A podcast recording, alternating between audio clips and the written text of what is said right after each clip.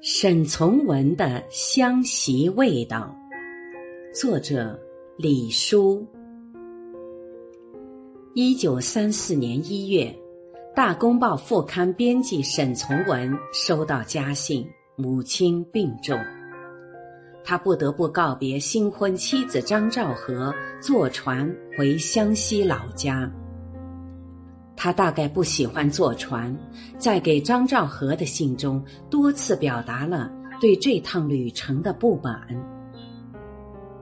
我有点点不快乐处，便是路上恐怕太久了点儿。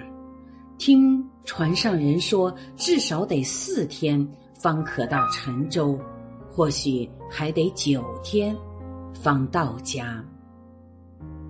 湖南的腊肉是有名气的。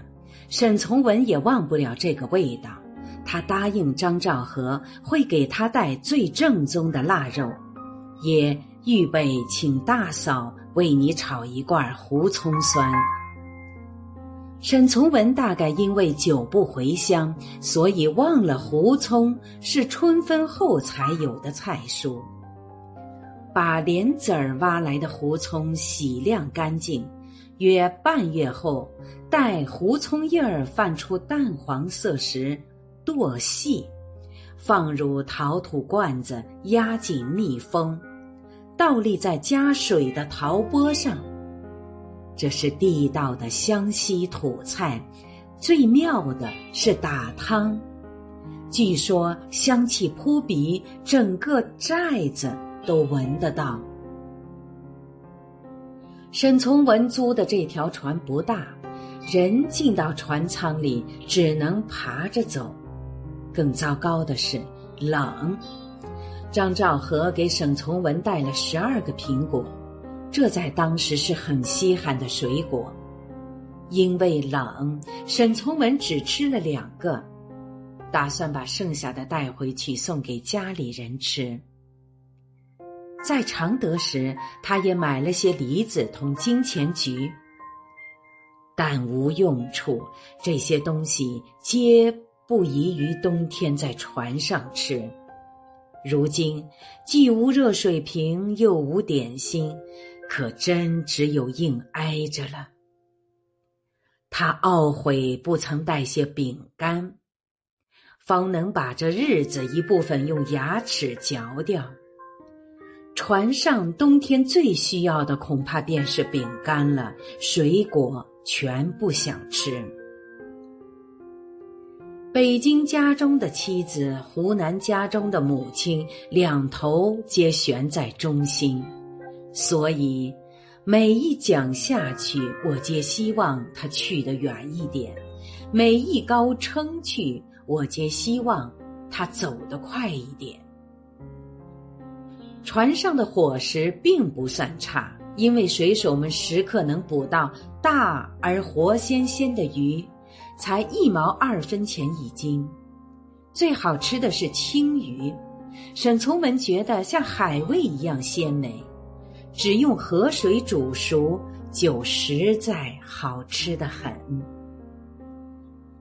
船停在鸭科围时，沈从文上岸。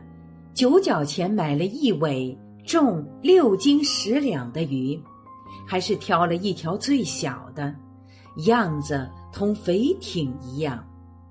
水手把这条鱼煮给沈从文吃，他第一次吃了四分之一的四分之一，已吃得饱饱的了。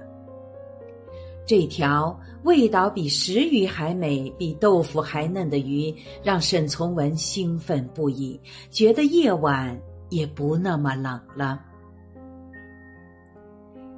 天天吃鱼，难免有些厌倦。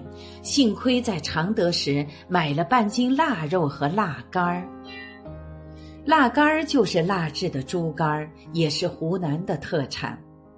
沈从文吃腊肝儿的方法依旧湖南，用辣椒炒。可他还是抱怨自己吃不惯船上的饭，因为。煮得太硬，这是湘西人煮饭的通病。米饭盛在碗里都是一粒一粒的，不知道是水还是米的缘故。船上的伙食对沈从文而言最大的挑战是没有蔬菜。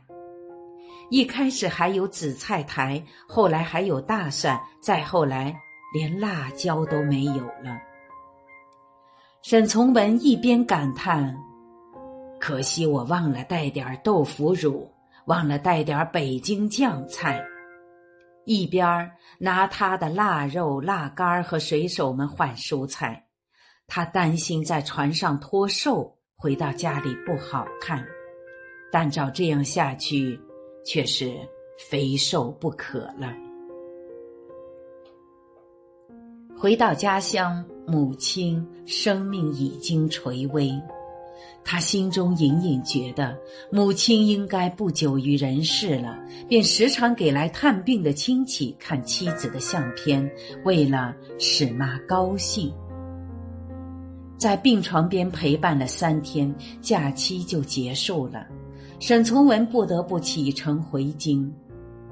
他给张兆和买了不少腊肉、腊肠，还有十桶茶叶、一百个橘子，还有牛角、圈子，也是送给张充和的。因为充和央求沈从文给他带苗女的东西，他敏感地觉察到自己这个乡下人居然已经不太适应家乡的生活。我有点担心，地方一切没有什么变动，我或者变了太多。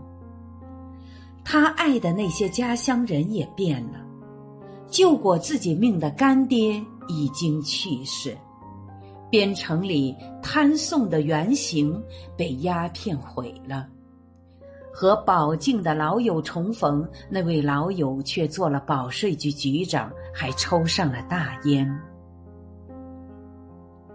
他甚至已经不熟悉家乡的口味，在陈州带家吃夜宵，差不多每样菜上来都是一把辣子，上到鱼翅也不例外。谁知还有一钱以上的胡椒末儿在汤中，他被辣得腹泻，心里不停的计算着回到张兆和身边的时间。二月五日，他终于结束了这趟为期一个月的旅途，回到北平。刚进家门，沈从文就接到大哥沈云六的信：母亲去世了。